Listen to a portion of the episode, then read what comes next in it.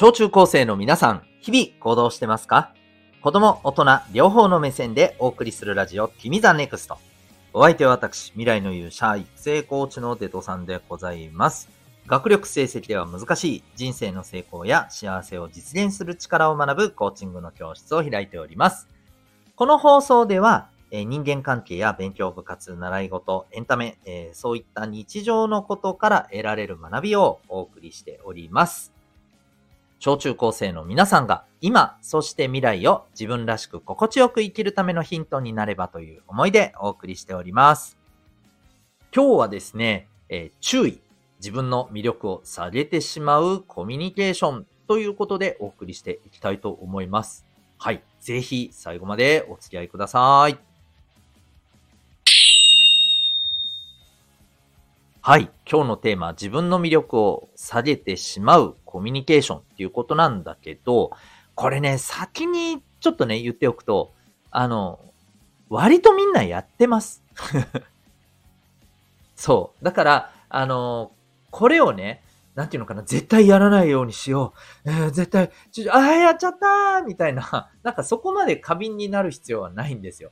うん。割とやってるから。ただね、ずっとこれやってるなーって思う人はやっぱりちょっと変えた方がいいと思うんですよ。うん。まあ、ずっとやってるとね、なんだろうな、なんかものすごく、こう、嫌われるとかさ、なんかそういうわけではないんだけど、なんとなく、なんか、まあ、この人と話してもなーとかさ、そんななんかね、感じに見られるんだよね。この人といてもなんか、うん、別にあんま楽しくないし、みたいな。んかそうはやっぱり思われたくないじゃないですか。まあ、まあね、いや別にそう、あの、むしろそう思われた方がいいとか めんどくさいからとかね あの、まあそういう人もいるかもしれません。うん、だけど、なんか僕はやっぱりね、あの、こういうコミュニケーションをもう取るのが日常になっちゃっていると、まああまりね、今はよ、良かったとしてもね、社会に出て、なんかあまりいい、こう、未来になりそうな気はしないんだよね。なので、えー、これはね、注意した方がいいんじゃないかなっていうことでね、今日はね、話していきたいなと思います。ちなみにね、これ子供だけじゃなくて大人も結構やっています。だからね、やっぱ子供も大人も気をつけないといけないねっていうね、そんなポイントになりますね。ということで、まあ、4つ、はい、ちょっと注意しましょうねっていうのを伝えていきます。えっと、まず1個目。これはですね、塩反応でございます。ね、塩対応っていう言葉はよく聞くかな？わかるよね、うん、まあ、まあ、あのイメージに近いかな。塩反応です。うん。なんか、例えばさ、うん、そうだな。まあ、あのー、今時こういうことする人いるかもしれ、いるのかわかんないけどさ。まあまあ、イメージしてくださいよ。ね、学校でさ、なんかね、こう、向こうから、ね、廊下の向こうから友達が、ね、えー、歩いてくると。でね、うん、ちょっと脅かしてやろうと思ってさ、なんかこう、影にね、ちょっと隠れてから、近くに来た時に、わーってやった時にさ、例えばさ、やられた方がよ、うん。本当は、ね、本当は驚いているのに、何？別に、な、な、何？脅かしかった脅かしたかったの？みたいなね。なんかそういう感じです。はい。なんかこう、やっぱそういう時ってさ、うわーなんだよお前はって反応してほしいじゃないですか。やっぱ。ね。そういう人の方がなんか愛らしいじゃないですか。うん。でさ、まあもちろんいろんな人いるよ。いろんな人いる。ね。で、なんかまあ、もう本当にナチュラルにさ、そういうことに対してさ、何？っていう人もいるよね。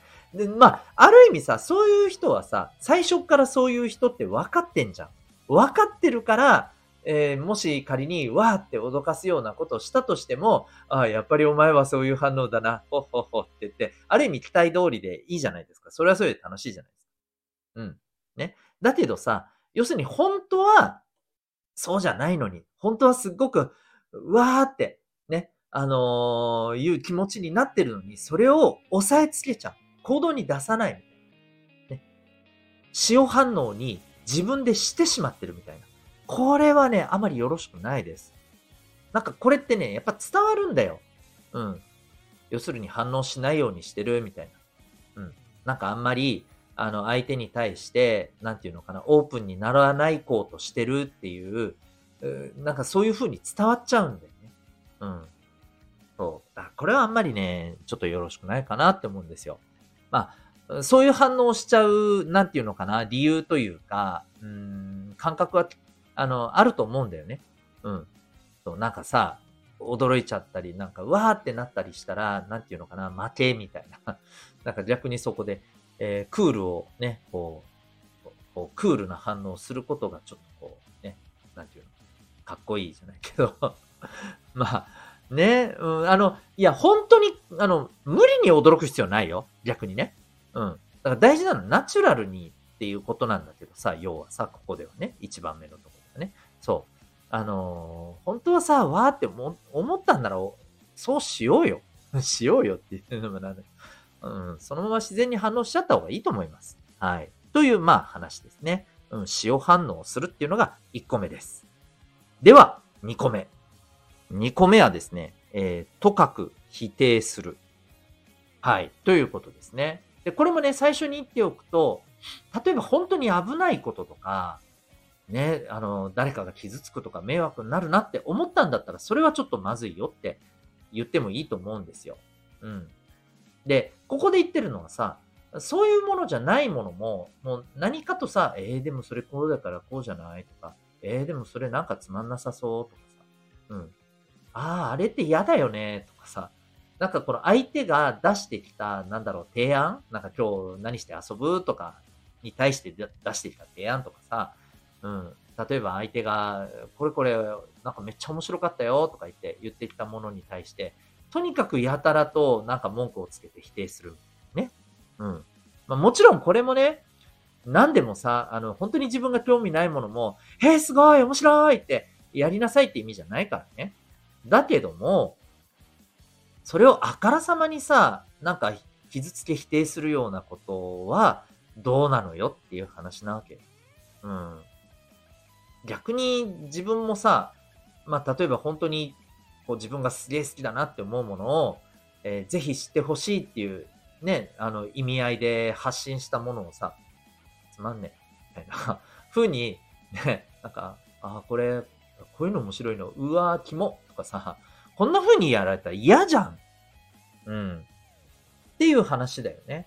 うん、でもこれもね、なんていうのかな、やっちゃってたりする人結構多いんだよね。うん。まあ、これはもちろんね、個人の好みの問題も絡んでくるから、なかなか難しいところではあるんだけど、やっぱり人それぞれね、やっぱりこう大事にしたいもの、好きなものっていうのは違っていて、それを尊重しようっていうところはね、やっぱりこう、頭に入れておくべきじゃないかなって思うんだよね。うん。で、三つ目。三つ目はですね、消極的な、えー、コミュニケーションですね。消極的。まあ、もっと言うと、なんかさ、うーん、なんていうのかな。こう、自信なさげにやるみたいな感じ。あと、どうせ、どうせ無理だから、みたいな感じでやる。こういう、あの、コミュニケーションですね。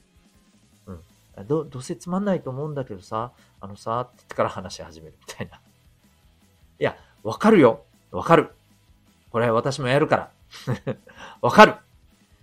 だけどね、しょっちゅうこんな感じだとさ、なんかもう、相手もさ、なんかさ、じゃあいいよ、無理に話さなくてってなっちゃうよね。だし、この人に何かやってもらおうとか思わなくなっちゃうよ。うん。だっていつも、どうせできないからってね。うん。まあわかるよ。こうできなかった時に恥ずかしいから、最初からこうやってね、あの予防線張っておいたらさ、ね、できなかった時に、ほら、だからできなかったでしょって言って、ね、やりやすいよ。わかるよ、それは。わかるけど、しょっちゅうこんなこと、ね、たま、まあ、本当にね、自信がないものに対してそうやっちゃうのはわかるよ。わかる。だから、毎回とは言わないけど、あの、あうんと、いつもこう、わっしゃーって行けっていうね、積極的に行きなさいってことじゃないけどさ、万事何でもかんでもこういう風な、なんかこう、あの、コミュニケーション取ってたらさ、これはね、むしろね、周りはきついよ。うん。で、でいいじゃん、滑ってもね。そう。滑ったら、すいませんでしたって言って、謝りゃいいじゃん。それでいいと思うんだよな。なんかね、その方が可愛らしいし面白いと思うんだよね。うん。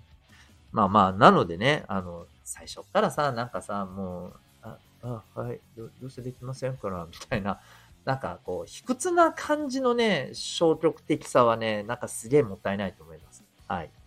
で、最後の四つ目。うん。四つ目はですね、えっと、はっきり、えー、させないコミュニケーションですね。はっきりさせない。うん。これ、例えばさ、まあ、今度の日曜日、じゃあ遊び行こうぜ。ね。うん。で、じゃあ何時に集まる？うーん、まあ、うん、まあ何時でもいいよ。うん、別に9時でもいいし、10時でもいい。任せる？えいや、いいよ。あの、お前の方が、あの、いい近いし、決めたらいいよ。えー、うーん、まあ10時かな？まあ11時でもいいし、うん、うん、まあ、もう、やっぱ何時がいい？とかさ、なんかこんな感じですよ。決めろよみたいな。決めろよみたいな。さって決めてもらった方がいいじゃん。で、例えばさ、9時っつって、いや、それちょっと早くねってなったら、あ、じゃあじゃあ9時半ぐらいにする？って言ってから、調整すりゃいいだけじゃん。ね。はっきりさせた方がいいわけです。で、これ別に時間だけの話じゃなくてさ、何をどうするっていうのを、これにしてみるかって、あの、はっきり言った方がいいんですよ。うん。で、これもさ、曖昧にしてるとさ、ね、これ、これ本当にね、それこそね、なんかうちの、あの、もう、うちの子供たちのさ、なんか友達同士の約束とかもさ、すげえそういうことが時々あるんだけどね。だいたい何時ぐらいみたいな。で、みんな結局何時ぐらいなのかよく分かってなくて、で、結局、もうそんな感じだからさ、遊びになんか待ち合わせて遊びに行くっていう約束自体がもう曖昧な感じになってて、結局、えー、なんか11時ぐらいって確か行ってたような、つって、11時に行ったら誰も来てなくて帰ってきたみたいな。何それみたいな。はっきりさせないといけないっていうのはそういうことなんですよね。でさ、これはね、あの、まあ、それこそ、遊びに行くとか、そういうことだったりとか、まあまあ、本当に日常のね、大したこっちゃないことだったらまださ、いいかもしんないけど、やっぱりね、あの、なんか、はっきりさせないコミュニケーションをするのって、ちょっとこう、煮え切らない人だよね、みたいな。なんか、なんか、ごまかしちゃう人だよね、みたいなね。うん。なんかやっぱりね、コミュニケーション取ってて、なんかね、ちょっとこう、よくわかんないけど、微妙なストレスがあったりするんだよ、これね。相手にする、したら。相手からするとね。で、これ、あの、それこそ大人になってさ、あの、仕事とかそういったところ、まあ仕事だけじゃないかな。うん。社会人になってそういう感じだと、これ結構 NG だよ。うん。何時、あの、何時にしましょうかって、もうバシって言ってみて、いや、それだとって言われたら、あ、じゃあって言って、はっきりした方が相手もはっきり返しやすいから、コミュニケーションのストレスがね、かかんないのよ。うん。このコミュニケーションのストレスってさ、あの、みんなどうだろうね。そんな意識、意識してる人はこれね、意識してるし、感じてる人は感じてるんだけどね。うん、こういうのがね、なんかこう、ぼやぼやってした感じの人とコミュニケーション取ってるとなんかね、うん、だから、だからどうするの？みたいな感じに、ね、なる人も結構いるのよね。うん。まあ、それがね、心地いいのかもしれないけどさ、はっきりさせない方がさ、はっきりさせって言ってなんか角が立ったらどうしようみたいなのがあるのかもしれないけど、ねえ、ということでこの辺はね、はっきりさせましょう。ということで、4つね、もう一回言いますよ。1つが、えー、塩反応。ね。うん、なん、なんか、なんか、本当はそうでもないのに、あの、クールなふりを装うみたいなね。で、2つ目、えー、とかく否定する。うん。とにかくなんかこう、相手が言ったことを、いや、それはそうじゃない。これはこうだからダメだ。ね。とにかく、こう、あのー、そこに乗っかろうとしないみたいなね。うん。で、えー、三つ目、えー、消極的。うん。なんか自分、自信がないから、どどうせダメだよ、うん、そういう、最初からそんな感じでね、こう、コミュニケーションを取る。ね。で、え最後4つ目、えはっきりとさせない。なんか、すごく曖昧な状態でいようとする。ね。うん。相手にはっきりさせるのを任せようとするみたいなね。ところもそうだね。はい。こういうところです。うん。で、もう一回言いますよ。これ、どうですか？結構やってますよね。やってる時もありますよね。うん。そう。そういう風にした方が、なんかね、まあ、あの、その場ではうまく、なんか丸く収まる時もあるからさ、そういうことも必要なんだよ。だからこれ、あの、今日言いたいのは、あの、これをゼロにしろってことじゃないからね。うん。逆に、あの、日常のコミュニケーションの90、80、90、100がこんな感じだとちょっと、あの、それあなたの魅力めっちゃ下げてるよっていうね、えー、話なわけですよ。はい。ぜひ、えー、気をつけてみてください。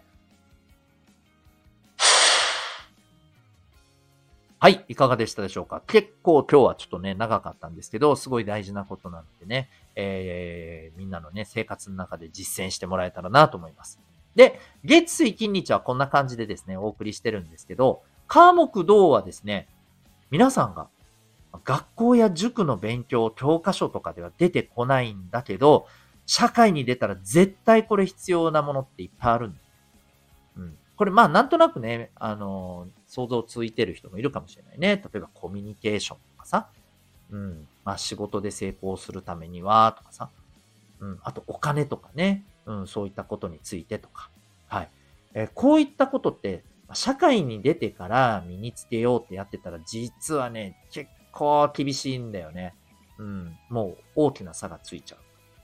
自分のね、あのー、こう、夢を実現したいとか、あのー、豊かな人間関係作りたいとか、まあ、あの、それこそね、え今自分がこう、生活しているような感じで、楽しくそのままね、あのこう将来もね、自分の生活もそんな風にね、あの、実現したいと思ってる人もです。はい。